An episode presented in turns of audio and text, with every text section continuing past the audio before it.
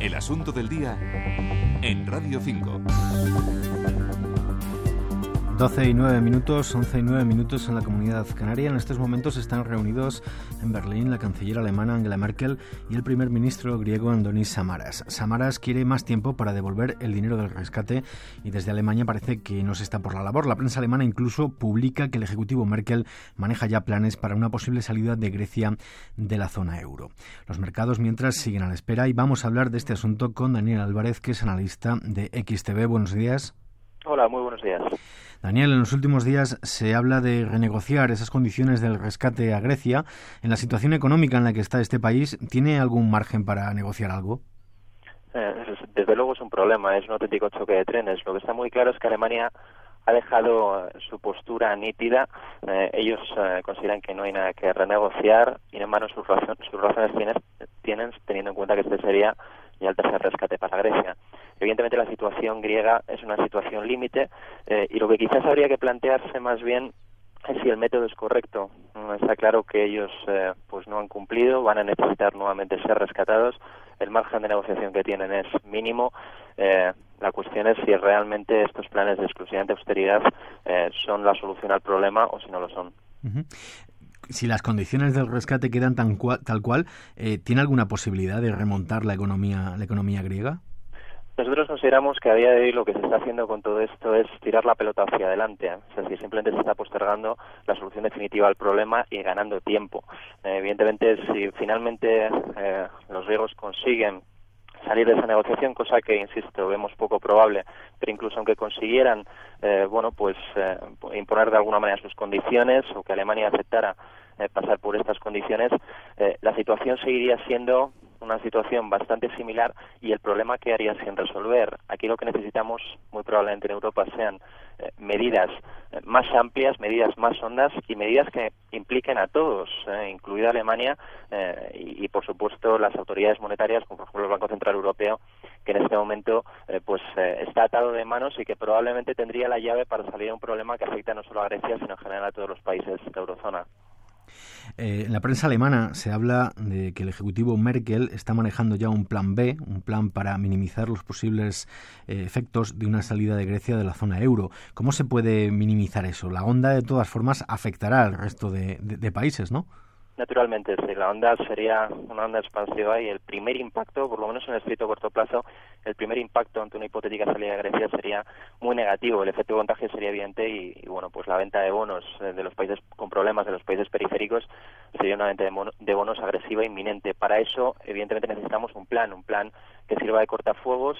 Eh, una de las eh, posibles salidas que ya se estaba de alguna manera descontando, al menos había salido el rumor por parte de varios eh, semanarios como el del Spiegel, también el Daily Telegraph en, Gran Bretaña y en Alemania, eh, comentando la posibilidad de que el Banco Central Europeo pusiera cotas máximas eh, a las rentabilidades, a las deals de esos bonos periféricos, en especial los españoles e italianos, que de alguna manera podrían servir como, como cortafuegos, porque, insisto, una hipotética salida de Grecia del euro lo que generaría sería un inmediato efecto contagio en inminente venta de bonos periféricos por parte de los grandes tenedores de deuda. Hoy todo el mundo económico habla de, esa reunión entre Merkel y Samaras. Eh, en un teletipo hemos leído que el Banco Central de Japón eh, dice que el mundo se tiene que hacer a la idea de que la crisis de deuda va a tardar tiempo en solucionarse. La crisis de deuda en Europa. Eh, que, tarde tanto tiempo en solucionarse, ¿qué efecto puede tener para el, o qué riesgo es para el, para el continente? Riesgo, desde luego, para el continente, un riesgo de que vamos a tardar bastante tiempo en salir de esta recesión, probablemente porque políticamente no se quieran tomar las medidas adecuadas o simplemente porque Europa no está eh, preparada para tomar estas medidas. El problema ya no es solamente un problema económico, es un problema político. La Unión Europea ha sido concebida como un área monetaria que no es óptima eh, y en el momento en el que las cosas han empezado a ir mal, eh, la situación se ha desencadenado con mucha fuerza. Eh, evidentemente otros países y otras áreas económicas importantes como Japón y como Estados Unidos están muy expuestas a lo que pasa en Europa, especialmente Estados Unidos, pero al final el hecho de que el mundo esté globalizado está generando un problema a nivel global y lo que parece claro es que, bueno, pues de momento y con las cartas que tenemos en la mesa, lo que hay que tomar probablemente sean medidas políticas. las soluciones pasando exclusivamente para la austeridad pueden ser soluciones eh, de corto plazo, pero insisto, no son soluciones globales. Eh, probablemente Europa se tenga que plantear de alguna manera tener que pasar eh, a un área monetaria óptima y la dirección correcta en la que tenga que ir todo esto sea más Europa. Si vamos hacia más Europa, a una costa de una cierta pérdida de soberanía, probablemente podamos salir más en, en, el corto plazo que en el, que en el largo plazo de todo esto, pero mientras no se vaya en esa dirección y mientras las susceptibilidades nacionales se sigan imponiendo, vemos complicada una solución de todo esto a corto plazo. Daniel, hemos vivido un, después de un mes de julio de cierta angustia, hemos vivido un mes de agosto relativamente tranquilo. Ahora vuelven las reuniones a alto nivel en, la Unión Europea. ¿Los mercados eh, van a vivir septiembre con más tensión? Seguramente, seguramente se viva septiembre con más tensión. Eh, tenemos que recordar que los mercados han estado más tranquilos a lo largo de este mes de agosto precisamente porque no había noticias. El mercado está de alguna manera eh, aletargado, eh, pensando y confiando en la posibilidad de que en Estados Unidos se llevaran a cabo medidas de QE3 y se sucedían unos datos no halagüeños desde el punto de vista macroeconómico como finalmente así ha sido.